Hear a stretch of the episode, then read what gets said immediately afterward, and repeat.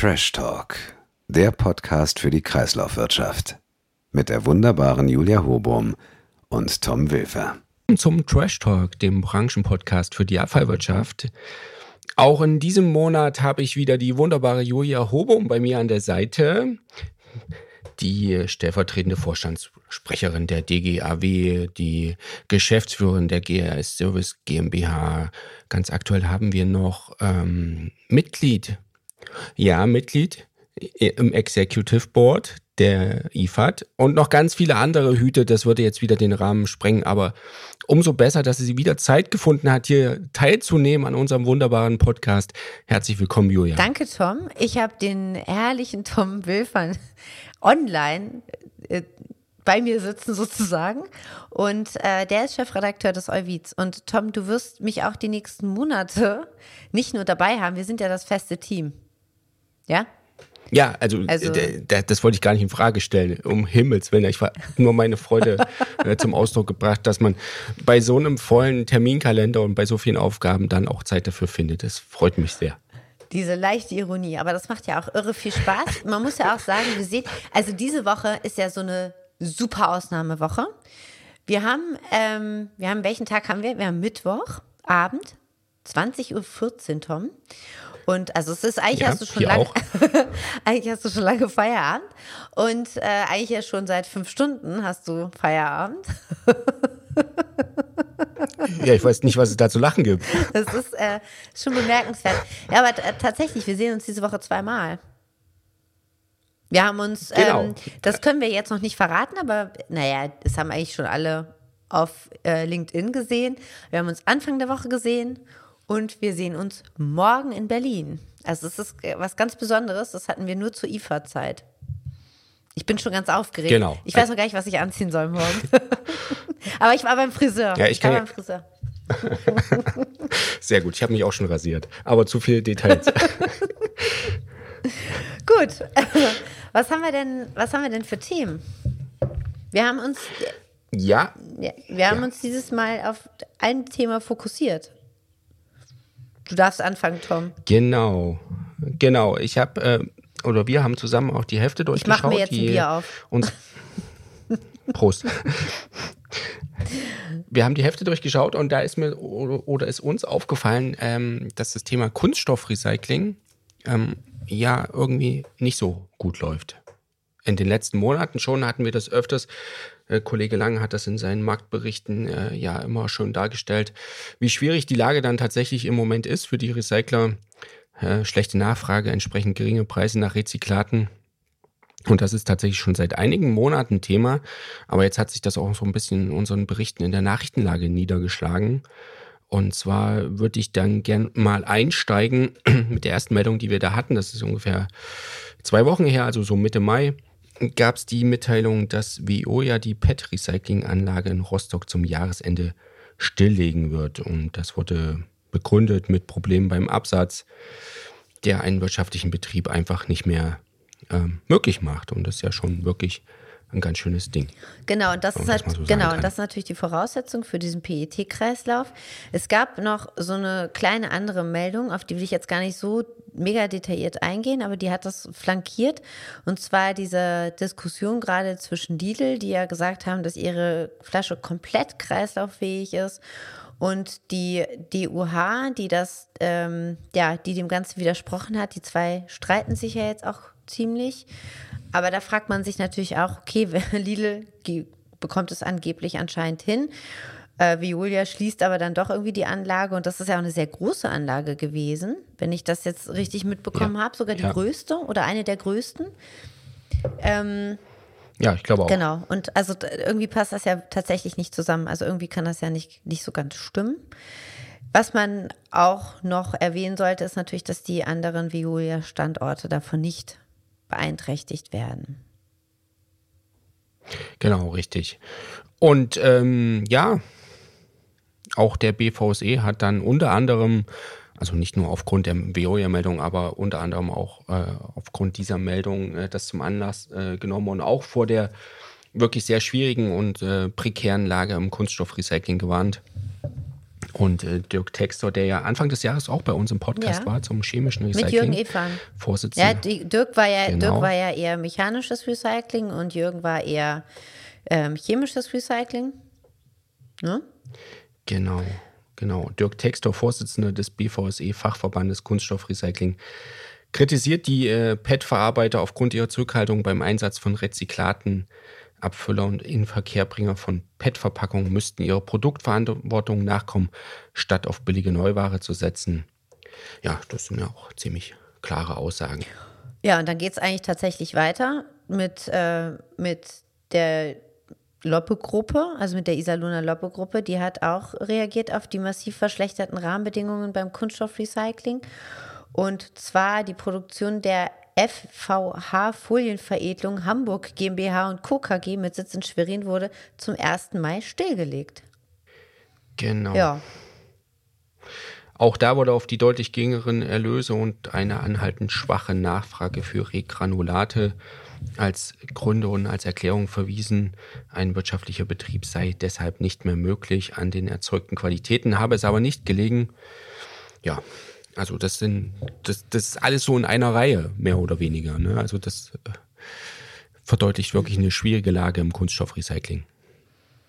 Ja, und der BDE schließt sich dann auch irgendwie dann noch an in der ganzen Kette. Der Entsorgerverband lehnt nämlich die Erstzugriffsrechte für Kunststoffrezyklate im Zuge der geplanten EU-Verpackungsordnung strikt ab. Der Verband werde solche Überlegungen massiv dem, oh Gott, das muss kurz rausgestrichen werden. Der Verband werde solchen Überlegungen massiv entgegentreten und warnte vor einer drohenden Monopolbildung. Anlass für die Forderung sind dementsprechende Diskussionen im Umwelt- und Industrieausschuss des Europäischen Parlaments. Genau. Ja. Da gab es von einzelnen äh, Berichterstattern oder ähm, äh, aus verschiedenen Fraktionen so einzelne Meldungen oder Vorschläge, dass man Produzenten äh, Zugang zu Rezyklat gewähren sollten, äh, quasi ein Erstzugriffsrecht. Ähm, das kam ja ursprünglich die Forderung aus der Getränkeindustrie. Ja, und da gibt es so die Wünsche, ähm, dass durch die Bevorzugung bestimmter Abnehmer ähm, ja, herbeigeführte Kreisläufe geschlossen werden könnten und dadurch auch ein Anreiz für recyclinggerechtes Design geschaffen werden könnte. Also die Europäische Kommission hat solche Forderungen bisher nicht berücksichtigt, aber wenn, wenn das diskutiert wird im Parlament, ist es ja nicht ganz ausgeschlossen, dass es kommt. Und ja, Julia, du sagtest schon, der BDE warnt davor. Peter Kurt würde ich da nochmal zitieren. Äh, jegliche Bevorzugung bestimmter Abnehmer von Rezyklaten äh, lehnt der BDE ab. Monopolisierte Zugriffsrechte wären keine Hilfe, sondern würden den ohnehin noch ausbaufähigen Markt für Recyclingrohstoffe in der EU eher noch weiter schwächen. Laut Kurt wird eine Beschränkung des freien Handels von Rezyklaten mit Sicherheit zu niedrigen Preis, niedrigeren Preisen führen und damit den Anreiz für Investitionen in diesem Sektor noch weiter schmälern. Also die Folge wäre weniger statt mehr Recycling. Also das wäre natürlich dann auch wirklich, ähm, ja, nochmal was obendrauf, wenn ohnehin schon aktuell die Nachfrage nach Rezyklaten schwach ist und dann auch nochmal den Markt beschränken, wäre sicherlich dann auch das falsche Signal. Genau. Es ist, äh, ich muss das mir gerade mal aufgefallen, es ist das erste Mal, dass ich dich nicht sehe. Genau. ja, wir haben die Technik heute so ein bisschen ähm, verändert, weil unser Aufnahmeleiter heute leider nicht kann. Also äh, es ist ganz merkwürdig. Ich kann heute gar keine Witze über dein Aussehen machen. Sehr schön. Das ärgert mich. Das ärgert mich ein bisschen, echt. Ist, auch, ähm, ist heute auch besser so. Wieso? Ja, das, das, sonst würden wir die ganze Folge damit bestreiten, wie ich hier sitze, wenn du das sehen würdest, um Himmels Willen. äh, ich hoffe, du hast was an. super Überleitung, super Überleitung zu meinem Spruch des Monats. Möchtest du ihn hören? Unbedingt, unbedingt. Gut. Also, wir hatten es ja gerade mit Klamotten und wir hoffen auch, dass du was anhast. Aber klebt der Schlüpper dir am Steiß, ist der Mai schon richtig heiß. ich habe wirklich vorhin ganz viele Sprüche gesehen und irgendwie fand ich die alle total doof, aber den fand ich jetzt irgendwie, der ist mir hängen geblieben. Wie der, Schlüpper, wie, wie, wie, wie der Schlüpper ist er dir hängen geblieben, ne? Der Spruch. Ähm.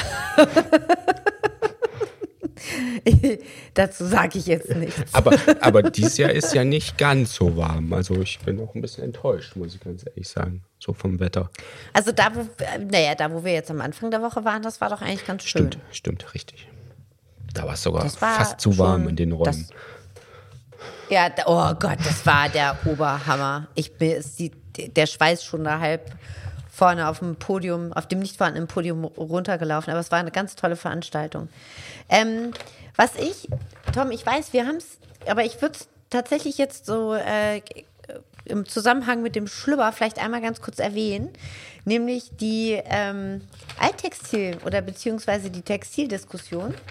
Das finde ich jetzt super spannend. Das finde ich, sollten wir auch in den nächsten Wochen mal beleuchten. Vielleicht haben wir da ja auch einen passenden Gast in den nächsten Monaten mal dazu, ähm, so ein bisschen was über Herstellerverantwortung im Textilbereich zu erzählen und äh, finde ich ein Thema, was wir auf jeden Fall weiter oder? Absolut. Du, äh, ist eigentlich ein ganz spannendes Thema, ne? Du, also, du kannst mich ja, wie gesagt, nicht ja? sehen, aber ich habe genickt.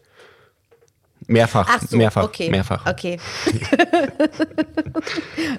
Womit? oh, sorry, es ist einfach, es ist einfach schon zu spät, ey. Und ich würde jetzt eigentlich wirklich sehr, super gerne so ein Bier trinken. Ähm, also. Wie bei dieser Konferenz, als ich in Südkorea war. Auch schön, ja. Aber das, äh, das, wie war das koreanische Bier eigentlich? War das gut? Oh, das war super. Ich habe mich noch gar nicht zurückgemeldet. Das war super. Sehr lecker. Doch, du hattest mir, glaube ich, eine WhatsApp geschickt mit einem Foto, du und das Bier. Ja, doch. Im Zug. Ja, das war von Hamburg nach, zurück nach Karlsruhe, ne? Genau, richtig. War sehr lecker. Sehr gut. Er ist gar nicht übel, ne? Genau. Am äh, Montag war das Bier auch gut auf unserer Veranstaltung. So, ah, du, ey, Wahnsinn. Du, ich wollte genau die gleiche, das gleiche jetzt gerade erzählen. Ich habe gar kein Bier getrunken, ich habe nur Wein getrunken, aber es war eine ganz, ganz tolle Veranstaltung. An dieser Stelle, ich sag's jetzt einfach, ja, oder? Ja, natürlich. Das wissen ja eh alle. Ganz, ganz, ganz liebe Grüße an das ganze Lugex-Team, an die Lugex-Geschäftsführung und an Christoph Haub. Wir waren so froh, dass wir mit dabei sein durften und das hat echt irre Spaß gemacht. Also auch mit Herrn Büchel, mit dem hattest du ja, mit Reinhard hattest du ja ein ähm, Interview. Genau, wir haben auch im aktuellen, in der aktuellen Neuwiederausgabe ein Interview mit Reinhard Büchel Senior, dem Gründer der Logex, und mit Christoph Haupt, dem aktuellen Geschäftsführer der Logex. Also wie war das mit, wie war, wie war das mit Reinhard, der, der Papa Logex, ne? genau, der, der Papa Logex. Wir haben uns ja darauf geeinigt, dass Opa vielleicht auch noch ein bisschen zu, zu weit vorgegriffen wäre und auch nicht passend ist. Ja, genau. Sehr schön. Das hat echt, das hat richtig Spaß gemacht. Hast du das Interview eigentlich online gemacht oder? Ähm, nee, das haben wir, das, das? Das, haben wir auf einem kurzen Dienstweg gemacht. Aber dafür hatten wir dann ja. am Montag die, haben wir bei der die Diskussionsrunde äh, moderiert. Das war ja auch sehr schön und wir haben ja vielleicht noch was in der zweiten Hälfte der heutigen Folge noch ein bisschen. Tu, tu, tu. Genau. Was könnte das wohl sein? Genau. Aber ähm, genau, ich, ich denke jeden Morgen jetzt an Reinhard, wenn ich unter der Dusche stehe. Naja, also ich muss jetzt sagen, so viele, also es waren schon viele Leute da am Montag bei der Veranstaltung und die jetzt was damit anzufangen wissen, aber ich glaube, wir haben dann wahrscheinlich doch noch ein paar mehr Zuhörer und ich weiß nicht, ob du das jetzt einfach so im Raum stehen lassen möchtest. Nein, das lasse ich nicht, nein, das lasse ich so nicht im Raum stehen. Ähm, Professor Reinhard Büchel hatte erzählt, wie der Name der Lugex ähm, entstanden ist. Und zwar war das so, dass er vor über 30 Jahren unter der Dusche stand und der Name, also er hatte die Idee, so eine Lugex zu gründen und der Name sollte was mit Logistik und ähm, Entsorgung, Ex. Danke. Bitte. Genau, und Entsorgung, ja, genau, und Entsorgung. Und dann ist er auf Lugex gekommen. Und dann habe ich nur gemeint, dass ich jetzt wohl jeden Morgen unter der Dusche an ihn denken werde.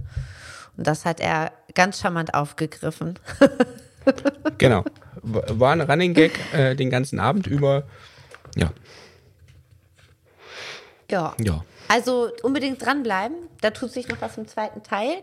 Und also ich glaube, das Interview, das würde das jetzt eigentlich nur so ein bisschen doppeln. Also bleibt einfach bitte dran und hört euch den zweiten Teil an. Es war eine also mit einer, glaube ich, meiner Lieblingsaufnahmen. Es hatte echt irre viel Spaß gemacht. Aber also, da, ne? wir sollten jetzt auch nicht zu viel versprechen. Also um Duschen geht es da, glaube ich, nicht. Nein. Nein gut. Mhm. Und der Tom hat auch noch seinen Schlüpper an. Gut, lass uns doch mal vom Schlüpper. Manche tragen ja noch die Windel. Ja. Äh, noch wieder, je nachdem. Und die Windeln kann man ja auch recyceln. Genau, du bist in der Rubrik äh, gemischtes Hack angekommen. Ja, bin ich. Auf den letzten Seiten der äh, tollen Neuwiedausgaben. Und genau, da geht es um äh, Baumaterialien und diese gebrauchten Windeln, die kann man waschen, äh, desinfizieren und schreddern und könnten, ähm, wenn ich das jetzt richtig sehe, tragende Teile eines einstöckigen Hauses bis zu 27 Prozent des Sands im Beton ersetzen. Ja, verrückt. Wahnsinn. Verrückt. Äh, wie kommt ihr eigentlich an solche Artikel? Findet ihr die oder werden die euch zugeschickt? äh, wir recherchieren das. Wir sind äh, weltweit mit unseren Korrespondenten unterwegs und immer auf der Suche nach äh, spannenden neuen Projekten und äh, Nachrichten, ja. Und, Carla Kolumna. Und dann, und dann, die rasende Reporterin. Und dann findet man sowas. Ich meine, da, da ist ja auch eine Beispielrechnung dabei für ein 36 Quadratmeter großes Haus könnten, ich meine, es ist auch, ich, ich, schätze immer Nachkommastellen sehr, 1,73 Kubikmeter Windelabfall eingesetzt werden im Bau. 1,73 Kubikmeter ist ganz schön viel, oder? Äh, also meine Kinder sind jetzt dann doch nicht ja, mehr so klein. Aber, halt, ja. Warte mal, für ein 36 Quadratmeter großes Haus mit einem Baumaterialbedarf von 22,79 Kubikmetern können 1,73 Kubikmeter Windelabfall eingesetzt werden. Mhm. Das sind dann wenig, ja. weniger als 10 Prozent. Also wenn da weiter oben irgendwas genau. von 40 Prozent steht, da ist jetzt nicht ganz so, war jetzt nicht ganz so nah dran, aber. Naja, aber man weiß ja sonst nicht, was man mit den Windeln machen soll. Wobei, das ist natürlich auch immer die Frage, wenn man die erst waschen, desinfizieren und schreddern muss, hat man natürlich auch schon wieder Energie in die Aufbereitung einge. Hm. Also ist immer so die Frage, ob sich das dann tatsächlich ökologisch so rentiert. Aber ich finde es sehr witzig. Absolut, absolut. Weniger witzig, eine andere Geschichte ähm, aus, aus äh, dem Themenbereich, aus der letzten Seite. Waldbrände in Brandenburg. Da gab es letztens mal zwei Fälle innerhalb weniger Tage, beide im Spreewald. Und die sind ähm, beide wahrscheinlich durch alte Phosphormunition entfacht worden. Und zwar gab es da Spezialisten, äh, die diese Kampfmittel, also Spezialisten in Anführungsstrichen leider, äh, die diese Kampfmittel, ähm, die aus dem Zweiten Weltkrieg stammten, ausgegraben haben und die sich dann vermutlich selbst entzündeten. Also jetzt auch nicht so clever. Und dann ich glaube, man hatte die relativ schnell im Griff, die Waldbrände, aber ich meine, wenn es noch trockener ist, mh, hm, vielleicht nicht so eine gute Idee. Ja, ist das natürlich, ist das nicht so richtig cool, das stimmt. Ähm, apropos trocken, in so einer Müllverbrennungsanlage ist es ja ziemlich trocken. Okay, an dieser Stelle ganz liebe Grüße an Steffi Bütecke. Ich hab's mal wieder versaut. ich krieg's nicht hin. Äh, so einen richtig schönen Übergang, das muss ich irgendwie noch üben. Ähm, ich war heute in einer Müllverbrennungsanlage von EEW mhm. mit meinen Studierenden und da wurde mir erzählt, dass tatsächlich, also alle Müllverbrennungsanlagen in Deutschland jetzt zusammen, nicht nur EEW, sondern alle, ne? Ähm, das passiert wohl ungefähr einmal in der Woche, dass so ein Mensch in den Bunker fällt. Ernsthaft? Ja, ich, äh, ja, also das ist ja nicht schlimm. Du stehst dann halt unten im Müll und dann wird ja alles gestoppt und dann musst du halt da wieder rausgefriemelt werden, ne? Aber das ist ähm, tatsächlich auch Pariser Müllwerkern passiert. Die sind mit dem Auto in die Verbrennungsanlage. Sind die reingefahren? Ja, die, ich denke, dass man da bis zum Rand fahren muss und dann das ablädt und das fällt dann halt in den Bunker runter. Ich meine. Ja, ja, ja. Genau. Wie, Tom, hast du noch nie, warst du noch nie in der Müllverbrennungsanlage? Nee, aber du warst ja heute da. Gut. Also hier jetzt der Aufruf. Wir brauchen Anlagenbetreiber, die Tom Wilfer mal mit in ihre Anlage nehmen würden. Also ich. Er macht dann da ein Praktikum, ein unbezahltes. Ich, ähm, Natürlich. Ich erinnere mich dunkel an die Aufnahme des zweiten Teils, der danach kommt. Und auch da wurde ich schon verkauft. Also ich muss da mal gucken, wie viele Praktikas ich da noch machen kann überhaupt. Da müssen wir jetzt. Äh naja, du wirst, kein, äh, du wirst keinen Urlaub mehr haben. Ja. Also das ist wohl klar. Ne? Und 15 Uhr Feierabend ist ja. dann auch nicht mehr, ne? Doch, weil du ja morgens um sechs ah. anfängst. Siehst du mal, wie wenig Ahnung du hast. Das mache ich ja jetzt schon. Ja, aber du fängst ja morgens nicht um sechs an, ne? Fauler Hund. 6.30 Uhr. Nein, okay. Also, aber du wolltest auf die Geschichte da aus Paris eigentlich. Ähm, und ähm, da hatten wir getitelt, äh, Pariser Müllwerker stürzen mit Auto in Verbrennungsanlage. Und da gab es tatsächlich einen aufmerksamen Leser, äh, der bei Social Media darauf hingewiesen hat, dass das ja jetzt ein bisschen übertrieben wäre und dass das ja auch schlechter Stil wäre, zu schreiben in die Verbrennungsanlage. War ja tatsächlich in Anführungsstrichen nur der Bunker beziehungsweise der Müllschacht und genau. nicht die Verbrennungsanlage selbst. Das ist natürlich richtig. Ganz großer Unterschied. Kam dann aber auch im Text zum Glück relativ schnell raus. War ja keine Meldung, die über drei Seiten ging. Insofern, aber vielleicht verschmerzbar, aber ich, äh, ich habe es registriert und werde darauf achten und die Kollegen sicherlich auch. Ähm, Entschuldige dich sofort. Ja, ich, ich bitte. Entschuldige dich. Ich bitte um Entschuldigung. Ey, aber die, die, die beiden äh, Männer sind da mit dem Auto äh, immerhin 15 Meter tief gestürzt. Äh, zum Glück nicht, nicht schwer verletzt, nur leicht. Ähm, die vier Meter dicke Schicht an Abfall habe den Sturz des Müllwagens abgefedert. Das ist auch, war bestimmt so ein, so ein Hollywood-Stunt. So. Gibt es ja nicht auch mal. Ka also um ehrlich zu sein, ich, das ist, muss völlig, also wenn du da oben der, der Bunkerführer bist, ne, der den Greifarm, ah nee, du weißt das ja nicht, aber der den Greifarm, das muss ja völlig bekloppt sein, wenn da plötzlich ein Auto reinfährt. Ja. Spek also, spektakulär. Wahnsinn. Gut, ähm, wollen wir noch mal kurz was über, also du kannst jetzt dir was aussuchen, Stahlschrotte oder Klärschlammmarkt? Ja, wir können, also ich kann beides tatsächlich nur, nur, nur so ein bisschen anreißen, aber ich glaube, die Zeit ist auch schon ein bisschen fortgeschritten und wir haben auch dann ja noch in der zweiten Hälfte auch äh, noch ein, ein, spannendes Gespräch. Äh, Stahlschrottpreise sind äh, gerade jetzt ähm, im Mai, äh, ganz aktueller Marktbericht, der bei uns erschienen ist, doch relativ stark gefallen. Ähm, Ursache grob zusammengefasst, es wohl eine sehr schwache Nachfrage gewesen im Exportgeschäft in die Türkei, da wo vor der, vor der Wahl äh, die ja jetzt dann doch noch nicht ganz entschieden ist, ähm, äh, offenbar die, die Produktion zurückgefahren in den Stahlwerken und dann wurde halt weniger äh, auch aus dem Ausland nachgefragt und das haben dann offenbar auch die deutschen Stahlwerke und die anderen Abnehmer deutschen Stahlschrotts genutzt und haben dann die Annahmepreise für Stahlschrott doch merklich reduziert. Das war doch relativ überraschend in dem Umfang. Zumindest für mich überraschend. Mhm. Klärschlammmarkt. Ich finde, das sollten wir auch noch aufgreifen. Das finde ich ja sowieso total spannend, weil ja in diesem Klärschlamm ja noch so viele, ich meine, das ist ja alles das, was aus unserem Körper raus, da sind Hormone drin, da sind Medikamente drin. Das ist ja alles, wenn man den eigentlich so unbe komplett unbehandelt auf den Boden gibt, dann reichert sich das da ja an. Das führt ja auch tatsächlich zur ähm, Verweiblichung von, von Fischen, von Tieren, von, also von Lebewesen, weil die viel zu viel Östrogene bekommen. Ja, tat, äh, tatsächlich krass. Jetzt im Ernst, also das ist wirklich, wirklich krass, weil wir das dann tatsächlich so in den Kreislauf, beziehungsweise es reichert sich an und irgendwann schlägt das halt auch zurück. Deswegen habe ich eigentlich auch immer gedacht, dass es das Sinnigste ist, den Klärschlamm äh, ja, thermisch zu verwerten. Aber das scheint ja gerade nicht so der Fall zu sein. Das wird ja alles wieder in der Landwirtschaft in, aufs Feld gebracht. Also alles jetzt definitiv nicht. Und es gibt ja auch schon ein paar Bundesländer, wo, wo die landwirtschaftliche Verwertung schon, schon länger kein Thema mehr ist. Aber tatsächlich hat sich jetzt in dem Marktbericht, den der Kollege recherchiert hat, äh, auch so ein bisschen herauskristallisiert, dass äh, die landwirtschaftliche Verwertung auf jeden Fall wieder attraktiver ist im Moment, ähm, relativ günstige Konditionen anbietet und ähm, ja, Verbrennungspreise dann aber auch äh, entsprechend gesunken sind.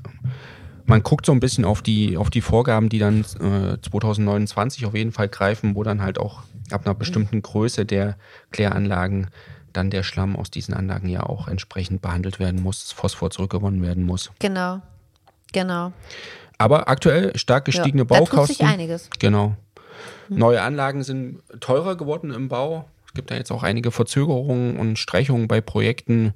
Hier und da hat man auch die geplanten Kapazitäten ein bisschen reduziert oder merklich reduziert. Also da ist im Moment so ein bisschen, ähm, ich würde jetzt nicht sagen die Luft raus, aber so, so ein bisschen gedeckelt die ganze Euphorie, glaube ich. Aber ja, ist ja noch ein bisschen hin. Bis weißt du, was ich ja so gedeckelte Eu Euphorie, wir sehen uns ja morgen in Berlin und man kann es ja sagen, wir sind morgen beide beim BDE.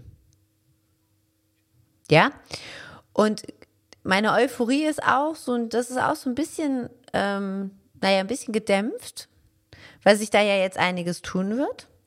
Peter Kurt bleibt nur noch bis zum 31.01. Präsident des BDEs, dann kommt Anja Siegesmund und ähm, aber die kommt erst im Juni. Richtig, ja. Habe ich das jetzt richtig in Juni oder Juni? Juni. Juni. Bis dahin, ähm, bis dahin, wenn ich das richtig verstanden habe, wird ja ähm, Herr Bruckschen begleitet von zwei Herren aus dem Vorstand, nämlich Herbert Wilms und Oliver Groß. Begleitet? Genau. den äh, BDE zu führen.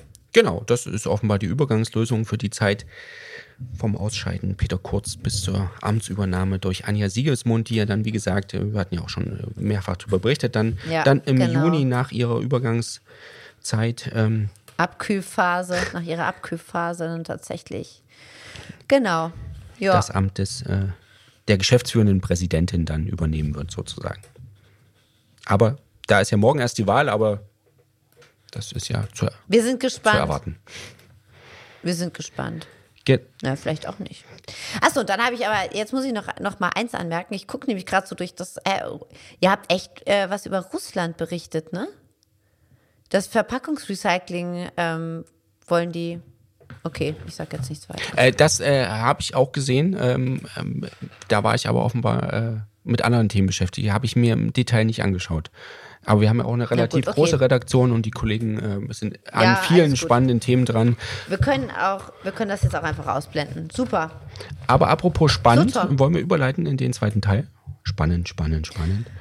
Ja, das darfst du heute mal tun. Uh. Also. Aber lass dein Höschen an. Ui. Jetzt muss ich mich, 10 Euro in die Schobikasse. Ich muss mich kurz schütteln, aber dann äh, geht's wieder. Ähm, genau, wir waren am Montag bei, äh, bei Logex. Ähm, oh. Happy Birthday to you. Jetzt singe ich doch. Ich singe jetzt noch. Sehr schön. Mhm. War auch äh, große Diskussion am Montag, ob Julia singt und wann und wie und mit wem und ob alleine oder äh, genau. Aber wir waren bei Logex, jetzt sage ich es nochmal, waren wir beim Geburtstag, 30. Äh, Geburtstag und ähm, der liebe Christoph Haub ähm, hat sich bereit erklärt, äh, sich mit uns über die Chancen, Herausforderungen äh, des Mittelstands auseinanderzusetzen und ähm, mit uns das zu besprechen. Das war sehr spannend, ähm, hat viel Spaß gemacht. Ähm, ja, ging, hat es ging natürlich auch um äh, die Logex-Kooperation, aber auch ganz grundsätzlich um den Mittelstand und äh, wie vielleicht auch die kleinen. Die Notwendigkeit, genau, die Notwendigkeit, wo vielleicht sich auch die Kleinen noch ein bisschen regen müssen und, und, und, und was sie auch wirklich echt für Chancen haben. Also bleibt dran, es hat ja total viel Spaß gemacht. Wir haben uns zwar wirklich fast tot geschwitzt, weil es sehr, sehr heiß war und äh, es gab ja auch diesen wundervollen Ausblick, aber der hatte halt auch zur Folge, dass es einfach warm war. Wir waren nämlich echt direkt unterm Dach und äh, bei irgendwie 35 Grad gefühlt, aber es war eine herrliche Feier und ja, die, unbedingt dranbleiben. In diesem Sinn, unbedingt dranbleiben. Mhm. Bis gleich in der zweiten Teil. Genau. Und da wir den schon voraufgenommen haben, Tom, ich drück dich morgen. Also, viel Spaß allen beim zweiten Teil. Ciao, ciao. Ciao, ciao. Ja, herzlich willkommen zum zweiten Teil des Trash Talks und wir freuen uns heute ganz besonders. Wir haben nämlich auch gleichzeitig einen sehr, sehr großen Fan des Trash Talks, zumindest hoffe ich das. Äh, wir haben heute Christoph Haub hier. Christoph war seit 2001 bei Remondes. Dann war der dort verschiedene Stationen durchlebt. Durchleben kann man das fast sagen. Dann war er kurz bei PreZero und ist jetzt seit Mai 2021 Geschäftsführer bei der Logex. Wir freuen uns sehr, dass du heute, nein, dass wir heute hier zusammen sind, Christoph. Vielen Dank für die Einladung. Auch von meiner Seite besten Dank. Schön, dass du dabei bist. Ähm, ganz kurz für die Hörer ähm, zum Hintergrund. Wir sitzen hier zusammen in der Rhön in einem schönen Hotel, einem großartigen Ausblick. Ähm, werden wir sicherlich dann im Nachhinein auch noch als Bild posten. Und der Anlass ist aber viel wichtiger. Und zwar äh, sind wir hier bei der Tagung zum 30-jährigen Bestehen von Logex. Ja, äh, Christoph, äh, wirf doch mal einen, einen, kurzen Blick zurück auf die 30 Jahre. Was, was hat sich bei Logex in der Zeit getan und was macht Logex auch so besonders? Ja, vielen Dank nochmal für die Einladung, Julia Tom. Ähm, ja, ich bin in der Tat ein großer Fan vom Podcast. Immer wenn ich laufen gehe, äh, gibt es den Podcast auf die Ohren. Äh, Gehe natürlich häufiger laufen, als ihr Folgen rausbringt, aber äh, nee, ist immer sehr. ja. ja. Diesmal kannst du dich dann selber hören, Christoph, ist auch mal was. Da bin ich schon ganz gespannt, ob ich da noch eine Zeit raushole, schneller laufe, damit es schneller zu Ende ist, dass ich schneller zu Hause bin, oder ob ich noch eine extra Runde laufe. Schauen wir mal. Ja, Tom, du hast es schon äh, erwähnt, wir sitzen heute hier in der Rhön. Wir feiern heute äh, quasi 30 Jahre Logex. Wir haben heute und morgen unsere Jahresvertriebstagung. Ähm, ja, 30 Jahre Logex. Äh, Logex ist in Deutschland die größte Mittelstandskooperation, wurde 1993 von sieben bayerischen Unternehmen gegründet. Ähm, Ursprung war oder was war der Hintergrund? Warum hat man die Logik seinerzeit gegründet? Durch Herrn Büchel Senior ähm, war, dass Energiekonzerne in das Entsorgungsgeschäft in Deutschland eingestiegen sind. Das war sicherlich ein, ein, ein Beweggrund, ähm, um da, ja, ich sage jetzt mal, den Mittelstand weiterhin zu stärken und nicht, dass der Ausverkauf beginnt. Zweiter Punkt war, dass überregionale Kunden, ja, deutschlandweite aktive Kunden äh, nachgefragt haben nach einer flächendeckenden Entsorgung und einzelne bayerische Unternehmen dann natürlich Schwierigkeit hatten, das deutschlandweit abzudecken und abzuwickeln. Und vor dem Hintergrund hat man sich seinerzeit dann entschieden, die Logex zu gründen. Damals, wie gesagt, beginnt in Bayern und dann ist aber auch dann relativ schnell dann auch Baden-Württemberg mit dazugekommen. Mittlerweile sind wir flächendeckend aktiv als Logex. Das heißt, wir haben 42 Gesellschafter in Deutschland. Der nördlichste Otto Dörner, auch noch gar nicht so lange dabei als Gesellschafter. Haben jetzt mittlerweile dann aber auch in Nordrhein-Westfalen mit der Firma Hufnagel einen neuen Gesellschafter. Und das ist auch so, ich sage jetzt mal, für die nächsten Jahre unser Ziel, da noch weitere Gesellschafter aufzuschalten, um dann, wie gesagt, in den Regionen, wo es noch Mittelstand gibt, dann auch entsprechend aus dem Mittelstand heraus aktiv werden zu können für unsere Kunden, aber auch den Mittelstand bei vielen Themen zu unterstützen.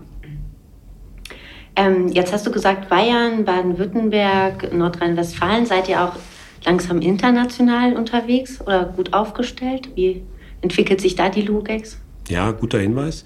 Die Logex äh, hat schon seit mehr als zehn Jahren die Logex International GmbH gegründet. Dort sind wir europaweit aktiv, haben auch einige äh, Kunden, die, wie gesagt, dort entsprechend äh, Aufträge uns, äh, sei es in Portugal, äh, in Italien, in Griechenland auch entsprechend an uns vergeben. Und das wickeln wir schon seit mehr als zehn Jahren ab oder weitaus als mehr als zehn Jahren, aber seit zehn Jahren gibt es, wie gesagt, die Logix International GmbH. Und so, wie gesagt, können wir auch gerade den Kunden in Deutschland, die mit uns gemeinsam wachsen, auch dann noch darüber hinaus auch in den angrenzenden Ländern dann auch Europa als Schwerpunkt dann auch Entsorgungslösungen anbieten. Ja, Logix, vielleicht noch mal ein Satz, ist, ist auch ein bisschen mehr als, als nur Entsorgung. Also wir haben drei Geschäftsfelder in der Logix. Das ist einmal die Sparte Entsorgung, wo wir überregionales äh, Entsorgungsgeschäft akquirieren für unsere Gesellschafter in den unterschiedlichen ähm, Segmenten, sei es im, im Bereich der Bauindustrie, im Bereich Handel, im Bereich Healthcare. Ähm, das sind so äh, die Bereiche Hotellerie, Gastronomie. Also ich könnte jetzt alle Segmente eigentlich aufzählen, sind eigentlich überall da aktiv, wo es flächendeckende Nachfrage gibt nach Entsorgungslösungen. Und darüber hinaus haben wir aber auch eine eigene Stoffstromgesellschaft äh, oder vielmehr eine eigene Sparte für Stoffstrom, wo wir die Stoffstromaktivitäten für unsere Gesellschafter bündeln und auch entsprechend Kontingentverträge abschließen, sodass da auch, wie gesagt, der Einzelne nicht alleine unterwegs ist, sondern dann auch gestärkt aus dem Mittelstand heraus unter dem Dach der Logex.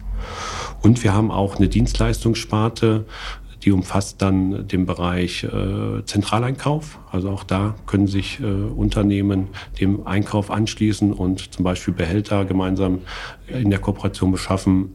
Wir haben in dieser Dienstleistungssparte auch noch den Bereich Consulting, dass wir auch ähm, bei Genehmigungsprozessen unterstützen da, wie gesagt, zur Seite stehen, wenn es da Themen äh, abzustimmen gibt mit den Behörden. Und auch das Thema Schulung kommt auch nicht zu kurz. Ja, gerade müssen wir unsere eigenen Mitarbeiter natürlich schulen, aber natürlich auch die Mitarbeiter unserer Gesellschafter und Partner und haben da eine eigene Logix-Akademie. Ähm, ja, haben da einen Crashkurs für die Abfallwirtschaft, wo wir gerade die Quereinsteiger abholen. Wobei ähm, ja, wir jetzt schon seit, seit einem guten Jahr es eigentlich so leben, dass wir ähm, Quereinsteiger dann auch direkt in die Betriebe direkt geben. Ja. Zu Beginn gehen die wirklich vier Wochen Praktikum erstmal auf die Fahrzeuge, um mal kennenzulernen, wie sieht ein Absetzer, wie sieht ein Abroller aus, ähm, lernen, dass Bauschutt äh, nicht im 33er Container gefahren werden kann und solche Themen. Könnt ihr da nicht, Tom, auch mal äh, mit bist du schon mal Abfallsammelfahrzeug gefahren? Nee, aber das würde ich wirklich gerne machen. Also das, das sammelt sich jetzt, genau. die, die, die Sachen, die man so als Reportage machen. E-Schrott abgeben, ja, genau, genau. Tom hat wahrscheinlich seinen E-Schrott immer noch nicht abgegeben. Ja. Und äh, könnt ihr da nicht auch mal vier, vier Wochen, machst du mal Urlaub, nicht irgendwo schön mit der Family, sondern äh, hier schöne Grüße an Toms Frau. Diesmal fällt's aus, diesen Sommer geht's alleine. Tom ist jetzt hier verpflichtet. Also vier Stunden könnte ich mir Nein. gut vorstellen. Vier Wochen kriege ich leider nicht. Du bist zu schwach, ne? Ja. du kriegst, kriegst den 1-1er nicht hinten an den Kamm gehängt. Ich wäre auch nicht als äh, Müllfrau eingestellt. Also das Angebot steht, Tom. Also nee, komm, nee, nee, nee, wir unterschreiben hier komm. jetzt live im Publikum, also vor Publikum. Können auch nachher den Vertrag ja. aufsetzen, den äh, Ausbildungsvertrag. Aber wie gesagt, ich sagte ja, wir sind deutschlandweit aktiv, also wir finden bestimmt auch nette Orte in Deutschland, wo du zusammen mit der Familie dann Urlaub machen kannst und vier Stunden am Tag dann auch das Praktikum genießen kannst. Also in dem Zusammenhang, aber auch so ganz allgemein, würde mich natürlich auch interessieren, über welche Stoffströme, du hast gesagt, ihr macht auch die Vermarktung. Äh, kannst du was sagen zu den Stoffströmen? Was sind die größten? Wie ist ja. das in etwa die Größenordnung auch? Also klassisch natürlich AZV äh, ist der größte Stoffstrom. Was ist AZV nur für die neu eingeschalteten Hörer in der Branche? Abfälle zur Verwertung. Okay, danke. Gemischte Verpackungen, mhm. ähm, Papier, Pappe, Kartonagen, sicherlich ein, ein großer Stoffstrom, mhm. Folie, Kunststoffe, genau, das ist so äh, ein großes Thema. Und da muss ich vielleicht auch noch erwähnen, haben wir in der Logix auch ein operatives Geschäft. Wir behandeln selber Stoffströme. Wir haben 2019 die LBR in Brauns-Bedra übernommen. Ja? Ähm, LBR in der Nähe von äh, Leipzig, eine Fläche von knapp 180.000 Quadratmeter ähm, hat auch die Möglichkeit, wie gesagt, ganze Züge zu verladen. Also ganze äh, sieben Züge können sogar im Gleis stehen und können dann dort verladen werden. Also logistisch gesehen ein sehr interessanter mhm. Standort, den wir auch dann sicherlich in den nächsten Jahren noch, äh, noch weiter ausbauen möchten und auch noch weiter ertüchtigen möchten. Und das unterscheidet uns, glaube ich, auch immer so ein Stück weit von, von, von, von anderen Systemen, ja, mhm. weil wir selber auch operativ aktiv sind. Mhm. Du warst ja auch im Konzernbereich tätig. Wir hatten es ja ganz am Anfang, Julia hat es ja gesagt. Ähm, da würden mich mal deine Erfahrungen oder deine Einschätzung interessieren, Besonderheiten und Herausforderungen des Mittelstandes. Also gerade auch im Vergleich zu, zu Großunternehmen, zu Großkonzernen. Was macht den Mittelstand aus in der Entsorgungswirtschaft? Ähm, wo sind die Besonderheiten und halt auch, wie gesagt, die Herausforderungen? Ja, wo ist, wo ist da der Unterschied? Ich glaube, im, im, im Konzern ist, ist natürlich sehr viel geregelt. Also viele Bereiche, ich sage jetzt mal IT, Personal, äh, so die, die zentralen Bereiche sind da sehr gut strukturiert und sehr, sehr gut organisiert. Da hat der Mittelstand natürlich die Herausforderung, das äh, alleine zu stemmen. Deswegen bieten wir da auch als Logix ja auch Unterstützung an, gerade so bei Themen rund um IT, äh, Personal, Recruiting. Das ist sicherlich ein Unterschied, wo der, der, der, der, ja, der, der Konzern dann schon stärker ist, weil er halt vom Kapital auch stärker auf, aufgestellt ist. Ähm, was der Unterschied ist zum Mittelstand. Der Mittelstand ist, glaube ich, ein Stück weit bei gewissen Themen innovativer, flexibler. Ja, also ich nehme das immer in unserem klassischen Containernetzwerk, ja, ähm, wo wir ähm, auch noch, wenn wir am Freitagnachmittag der Klassiker einen Anruf bekommen von unserem Kunden mhm. um drei, dann können wir auch nachmittags noch um vier einen Container mhm. stellen. Und das, glaube ich, können viele große Unternehmen nicht. Das meine ich gar nicht äh, negativ, sondern da ist einfach die Struktur eine andere in den großen Unternehmen. Und da ist, glaube ich, der Mittelstand deutlich flexibler unterwegs. Und äh, ja, der Mittelstand versucht, glaube ich, auch, was Entsorgungskonzepte angeht, auch nicht nur Standard zu verkaufen, sondern da auch, ich sage es mal, links und rechts abweichend vom Standard Dinge anzubieten. Und das, glaube ich, unterscheidet uns dann am Ende des Tages vom, vom, vom großen Unternehmen. Ja, eine gewisse Flexibilität, kurze Entscheidungswege, definitiv. Also ähm, wie ist es jetzt mit der Konkurrenzsituation von externen, neue Akteure? Was, was merkt ihr da? Gibt es neue Akteure und wenn ja, welche? Wie geht ihr damit um? Ja, es gibt, es gibt natürlich viele neue Akteure. Also wenn ich das ähm, vergleiche vor ein paar Jahren, die IFAD, nicht die äh, letzte IFAD, sondern davor die IFAD, wie viele branchenfremde Unternehmen mittlerweile auf der IFAD dann ausstellen mit tollen innovativen Lösungen, sei es von KI, von Portallösungen, ähm, finde ich das schon sehr spannend und ich bin jemand und, und so denken wir auch in der Logex, wir versperren uns da nicht vor neuen Akteuren, sondern wir öffnen uns eher, um zu schauen, okay, sind da gewisse Dinge dabei, die wir auch nutzen können für unser Daily Business, äh, vernetzen dann auch die Startups mit unseren Unternehmen, mit unseren Mitgliedsunternehmen oder auch mit uns selbst, tauschen uns aus und schauen, ob wir da nicht was gemeinsam entwickelt bekommen, weil ich glaube, das ist so die Stärke vom Mittelstand oder von der Mittelstandskooperation, wie wir als Logex, dass man sagt, wir müssen zusammenarbeiten.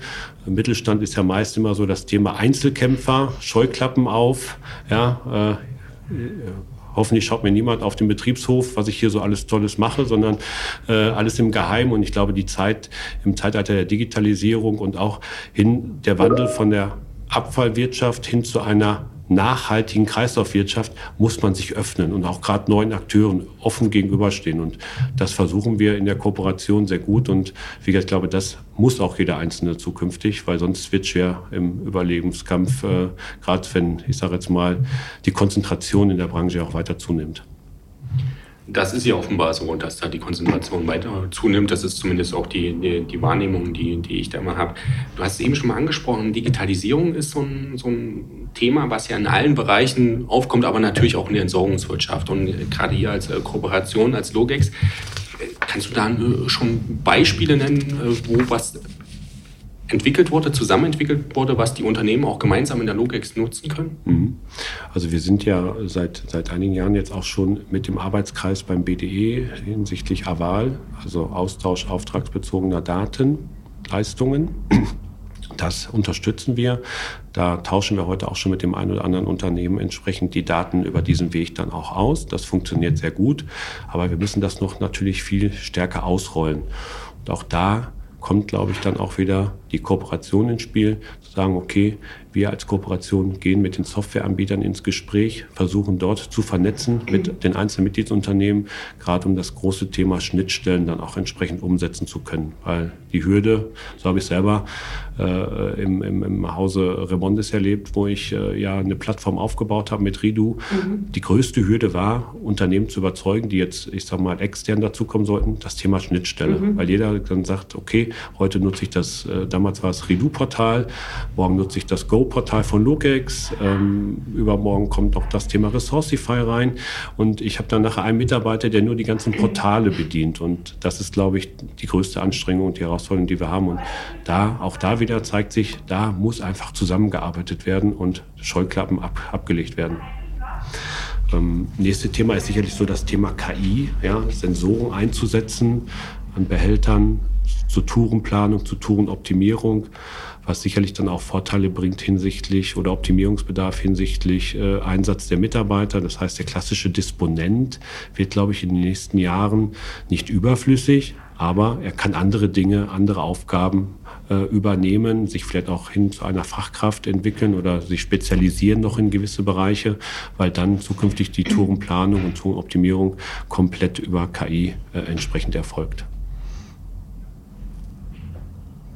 Also äh, ich muss mal ganz kurz am Rande erwähnen, draußen wird schon ordentlich gelacht. Ähm ich durfte übrigens nicht singen, das muss ich jetzt auch noch mal ganz kurz sagen. Ich hätte gerne gesungen. Den Rahmen kann ich dir gerne bieten, gleich.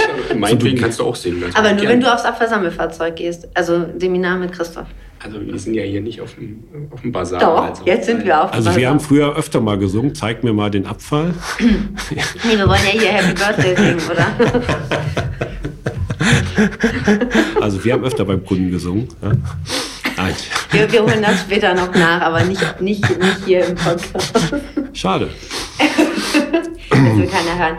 Ähm, ähm Vielleicht noch ganz kurz ja, äh, zur Digitalisierung. Ja. Noch zwei Beispiele auch aus dem Mittelstand kommt. Ja, die Firma Dörner hat ja seit einigen Jahren schon ihr Go-Portal mhm. entwickelt oder ja. an den Start gebracht, was sie auch ausrollen, gerade natürlich für den Mittelstand.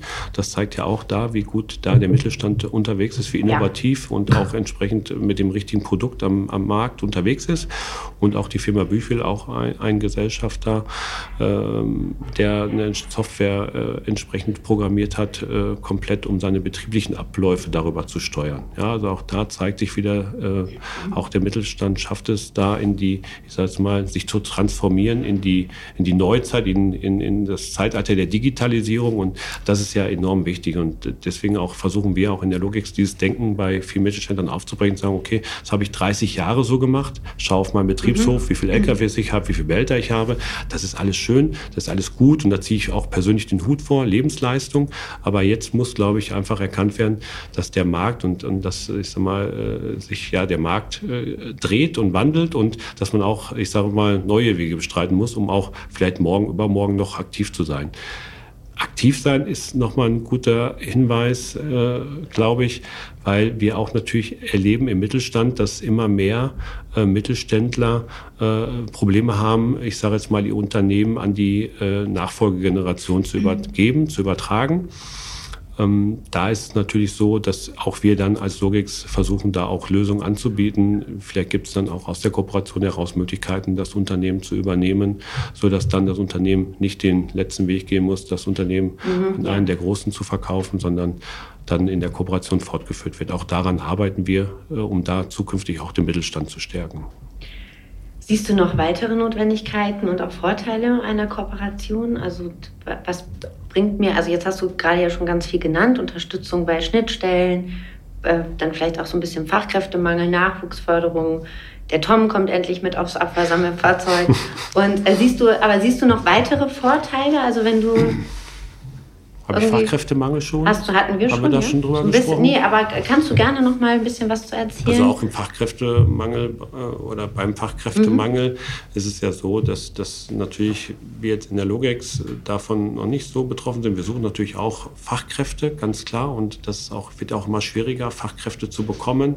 Ähm, gehen da jetzt auch neue Wege. Das heißt, wir äh, sprechen natürlich gezielt Mitarbeiter oder potenzielle Kandidaten schon an. Das heißt, wir warten nicht mehr auf Bewerbungen, weil ich glaube, da Wer darauf wartet, der wartet lange. Ähm, Warum habt ihr mich noch nie angesprochen? also, so sehr kann ich jetzt ich nicht ins Detail gehen. Julia, machen wir dann im Nachgang nochmal. Wenn du nachher mal vorgesungen hast. Entschuldige, ich wollte nicht gehen. aber, aber wir gehen, wir gehen neue Wege dann der Mitarbeitergewinnung, ja, sprechen gezielt auf Portalen der Mitarbeiter an äh, und setzen auch demnächst was KI-basiertes ein, äh, um das Recruiting dann, ich sage jetzt mal, äh, zu, zu, zu fördern, zu steigern.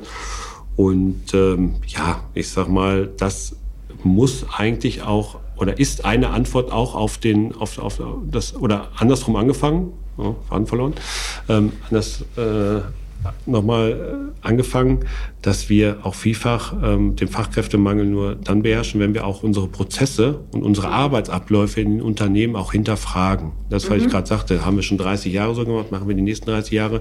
Äh, das, äh, das, das geht so nicht mehr. Und dass wir durch Automatisierung von Prozessen mit dem Einsatz von Digitalisierung, von KI auch dann, sage ich jetzt mal, den Bedarf äh, decken können an Mitarbeitern. Das heißt, durch, durch diese Tools und die Mitarbeiter, die bestehende Mannschaft, die wir haben, dann, wie gesagt, weiterentwickeln können zu Fachkräften, die sich dann um, ja, um eigentlich die Fokusthemen kümmern können und immer wiederkehrende Tätigkeiten eigentlich dann durch gerade genannten Tools dann entsprechend umgesetzt werden. Was ja auch mal ganz eng mit dem Thema Fachkräftemangel zusammenhängt und was wir ja auch im, im Podcast schon des Öfteren äh, thematisiert haben, ist das Thema Frauenförderung, Frauen in der Entsorgungswirtschaft und der Mittelstand steht immer so ein bisschen unter dem Verdacht, ein bisschen konservativer zu sein. Ähm, merkst du da auch eine Bewegung bei den Gesellschafts Gesellschaftern, bei den mittelständischen Entsorgern, die bei euch bei der Logix dabei sind? Oder wie, wie schätzt du das ein? Wie ist da der Stand? Ja, also wir haben heute schon einen sehr guten Mix, äh, wo auch äh, Frauen äh, vorneweg das, das, das, das Zepter in der Hand halten, wenn ich das so mal sagen darf, ja, das, äh, den, den Ton angeben. Ähm, haben im, wie gesagt, im Gesellschafterkreis einige äh, Kolleginnen, die dort in, in der Führungsverantwortung sind, das Unternehmen äh, führen sowohl auch im Beirat bei uns. Ähm, das, das läuft schon sehr gut. Ähm, in, der, in der Logik selber ähm, haben wir auch sicherlich äh, heute schon Mitarbeiter äh, oder Frauen in, in, in Führungsverantwortung, aber da ist noch deutlich Luft nach oben, definitiv. Und deswegen werden wir uns dann auch noch, noch stärker mit dem Thema beschäftigen müssen. Wie können wir auch, ich sage jetzt mal, Frauen davon überzeugen, auch eine verantwortungsvolle Position im Unternehmen zu übernehmen, weil dafür muss ich als Unternehmen ja auch die Rahmenbedingungen schaffen. Ja, also es muss einfach auch vereinbar sein. Job und Familie muss unter einen Hut äh, passen. Ja, und da müssen wir halt schauen, dass wir die Voraussetzungen als Unternehmen schaffen und auch unsere Mitgliedsunternehmen. Und da gehen wir sicherlich dann auch vorweg als Logex, um dort dann neue Ideen, neue Themen auch mit reinzubringen ähm, weil sonst wird es, glaube ich, schwierig, da äh, jemanden zu überzeugen, weil die Branche, wissen wir alle, ist, ist nicht sexy, ja, oder war zumindest lange Zeit nicht sexy genug. Mittlerweile bricht das ja auf. Bis du kamst.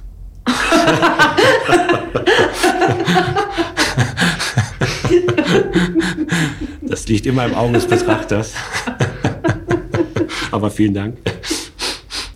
Muss ich jetzt noch mehr joggen gehen? Nein, wir haben noch keinen Alkohol getrunken. Oder Tom, hast du? Nee, nee, ich habe noch nicht.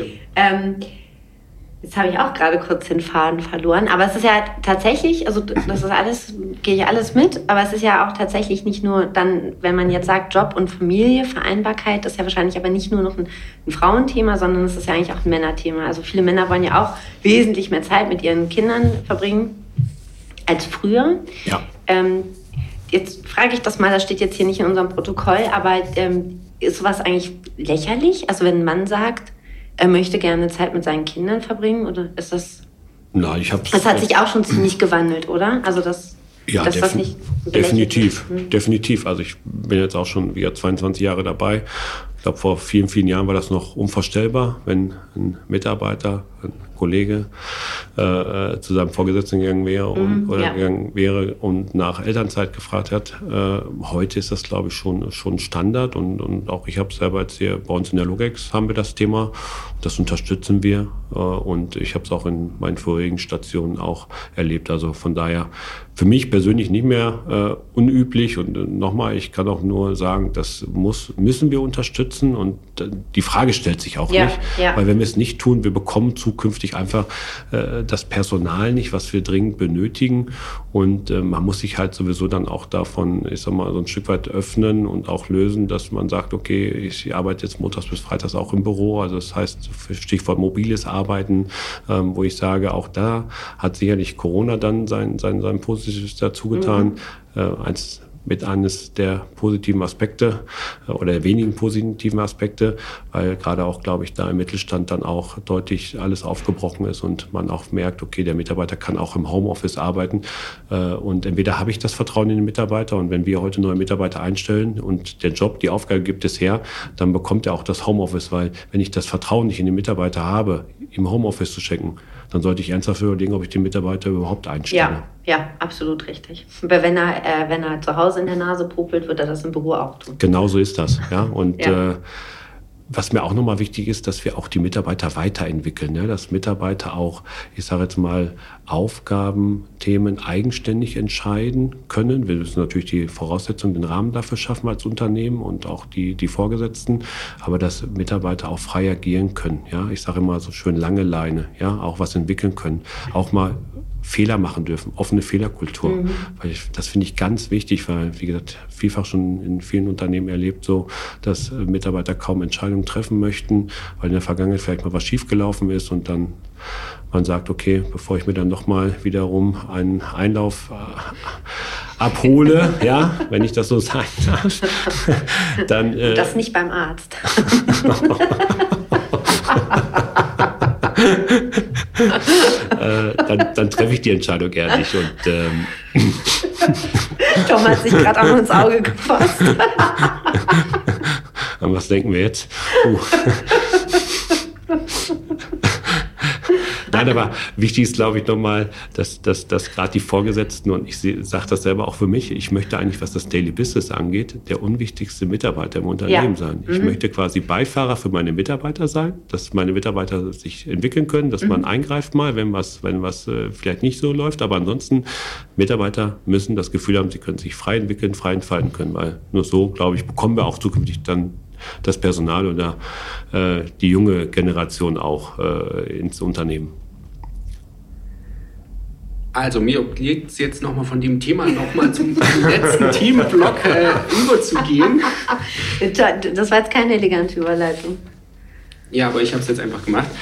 Und zwar, was ja auch immer wieder ein großes Thema ist, beziehungsweise aus der Entsorgungswirtschaft ist es nur der Mittelstand oder die Großen, gibt es ja immer wieder Forderungen, Wünsche an die Politik, wo man sagt, an dem und dem Bereich läuft es nicht besonders gut, beziehungsweise da wünschen wir uns mehr Unterstützung. Ich meine, äh, Recycling, äh, Sekundärrohstoffeinsatz ist ja eigentlich ein großes Thema. Wenn wir über Klimaschutz sprechen, ähm, Nachhaltigkeitsbestrebung ist ja die, die Branche eigentlich prädestiniert dafür. Aber es gibt ja offenbar viele Stellschrauben, wo, das, wo die Unterstützung noch so ein bisschen fehlt.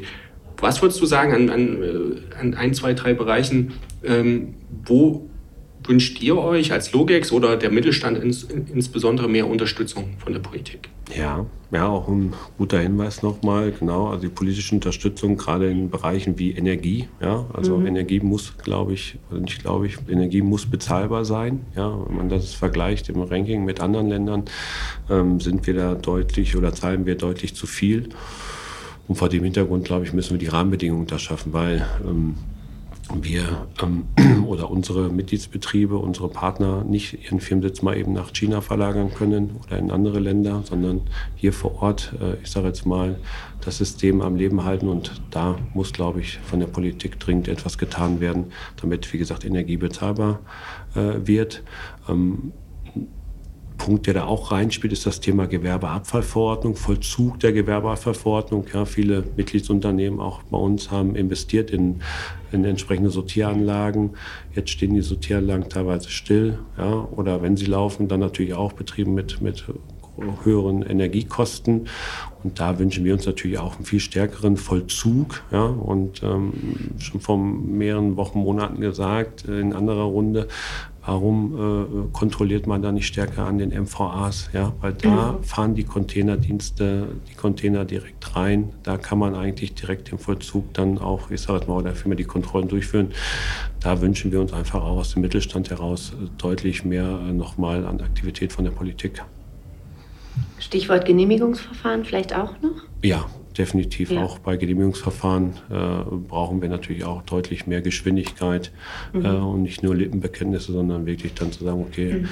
da müssen die Behörden dann schon entsprechendes Fachpersonal auch einstellen, damit dann diese Verfahren auch schneller, ich sag mal, in, in ihren Prozess gehen oder ja, das schneller umgesetzt wird, sodass dann wir auch starten können, einigen Themen, weil gerade wichtig vor dem Hintergrund Wandel dann hin zur, zur Kreislaufwirtschaft, wenn wir in Technik, wenn wir, in, äh, wenn wir neue Hallen bauen wollen, ähm, ja, da scheitert es oftmals dann wirklich an der Genehmigung. Was mich in dem Punkt noch interessieren würde, eure Gesellschafter sind ja im ganzen Bundesgebiet tätig. Gibt es da Regionen, wo das schneller läuft, wo das mit den Genehmigungsverfahren äh, einfacher ist oder ist das eigentlich eher ein bundesweites Problem? Also mir jetzt nicht bekannt, dass irgendwo es schneller läuft. Äh, sondern ist so äh, schon bundesweites Problem, definitiv.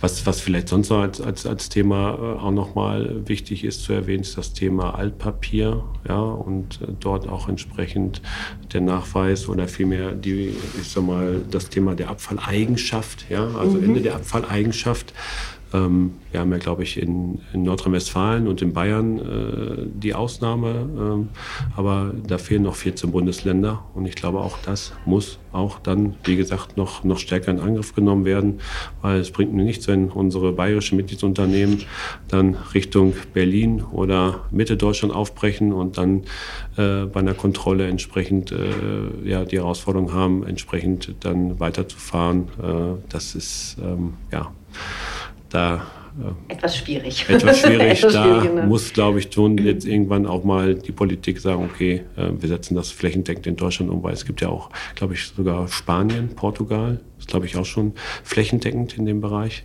Da gilt das schon. Und wie gesagt, auch da wünschen wir uns nochmal deutlich mehr Unterstützung.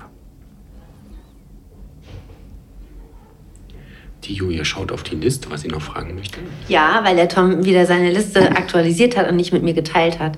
Da steht noch was, äh, was drauf, und zwar chemisches, Recy chemisches, boah, ist das schwierig, chemisches Recycling ähm, versus mechanisches Recycling. Ja. Gibt es da bei euch in der Logix eine Meinung zu? Also wir haben dazu ja auch einen sehr spannenden Podcast. Ich will noch mal kurz darauf verweisen, auf den ersten in diesem Jahr, den der Christoph übrigens noch nicht gehört hat. da war er wohl nicht laufen im Januar. Oh, jetzt fallen mir wieder meine Sünden ein. ja, genau. ähm, nee, aber gibt es da eine Meinung bei euch in der Logix? Ja, ich glaube, wenn das chemische Recycling mit, dem werkstofflichen, mit der werkstofflichen Verwertung gleichgesetzt wird, dann, glaube ich, entstehen nochmal ganz andere äh, Kreisläufe, Wirtschaftskreisläufe, ähm, wo ganz andere große Unternehmen dann in unsere Branche eingreifen, was auch natürlich massiv den Mittelstand angreifen will. Also von mhm. daher, glaube ich, muss man da schon genau hinschauen, was passiert da, ähm, für welche Abfallstoffe oder für welche Materialfraktionen ist das chemische Recycling geeignet, äh, ähm, Energieeinsatz, ja, für welche Massen und was passiert danach auch hinten raus ja, mit dem Material? Also wird es nur für Energieerzeugung verwendet oder äh, wird es wirklich wiederum in den Kreislauf zurückgeführt? Weil das ist, glaube ich, schon dann für den Mittelstand wäre das äh, dann auch ähm, ein Riesenthema, wenn es da in die Richtung gehen würde, dass das gleichgesetzt wird. Äh, nee, eigentlich, ähm, Tom wollte jetzt schon Tschüss sagen, aber ich habe tatsächlich noch eine allerletzte Frage an dich, Christoph. Was ist das, die große Vision? Was machst du in den nächsten Jahren aus der Lugex? Willst du uns da irgendwas verraten? ja, also wir, wir, haben natürlich Ziele. Wir wollen natürlich vertrieblich gesehen weiter wachsen. Ja, wir wollen weiter wachsen in, in, in, unseren einzelnen Segmenten, aber nachhaltig wachsen auch. Jetzt nicht um jeden Preis mhm. äh, groß werden, sondern auch wirklich nachhaltig. Ähm, das ist das eine Ziel. Sicherlich aber auch nochmal äh, die Gesellschaftsstruktur ausbauen, ja, in, in gewissen Bereichen, wo es noch möglich ist. Leider, wie gesagt, äh, ja, schrumpft der Mittelstand. Der Ausverkauf, äh, hat man so den Eindruck, beginnt hier und da immer mal, immer mal wieder, dann mal wieder ein bisschen stärker. Und da müssen wir halt schon schauen, wo kriegen wir noch entsprechend Mittelständler vom Konzept Logex überzeugt. Wie gesagt, das ist ganz klar unsere Wachstumsstrategie in den nächsten Jahren. Und wer weiß, was wir sonst noch Richtung international vielleicht dann auch nochmal machen. Wir sind, wie gesagt, international ja auch schon unterwegs und glaube ich, gleiches Modell vielleicht auch nochmal irgendwann in Richtung, äh, ich sage jetzt mal, angrenzendes europäisches Ausland, äh, ich sage mal, zu adaptieren, ist sicherlich auch nochmal eine, eine Idee. Ich kann dir aber jetzt schon verraten, also uns hast du definitiv überzeugt. Ganz bestimmt und es ist sicherlich dann auch spannend zu sehen, wie sich das die nächsten Jahre zeigen wird, wo sich auch der Mittelstand hinbewegt. Ähm, waren viele interessante Punkte heute von dir angesprochen. Besten Dank dafür schon mal. Wir freuen uns dann übrigens auch auf den 40. Geburtstag mit dir. Sehr gerne, sehr gerne. da machen wir das Ganze dann nochmal, wenn es uns auch noch gibt, Tom. Ähm, aber erstmal feiern wir jetzt, oder?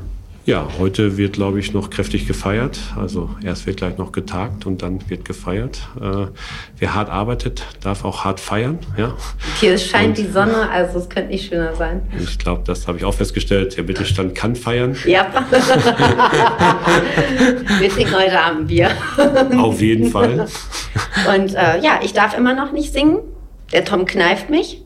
Äh, das stimmt natürlich nicht, aber du darfst auch jetzt singen, aber auch gerne heute Abend. Also, ich singe heute Abend. Dankeschön, Christoph. Ja, da, danke auch von meiner Seite. Also wirklich ein tolles Format. Wie gesagt, ich bin ja bekennender Fan von euch beiden und äh, finde find das wirklich, muss ich nochmal an der Stelle sagen, wirklich äh, toll, wie, wie ihr versucht, so die Branche so ein bisschen aufzubrechen, das angestaubte Image aufzubrechen. Und von daher an dieser Stelle nochmal Gratulation.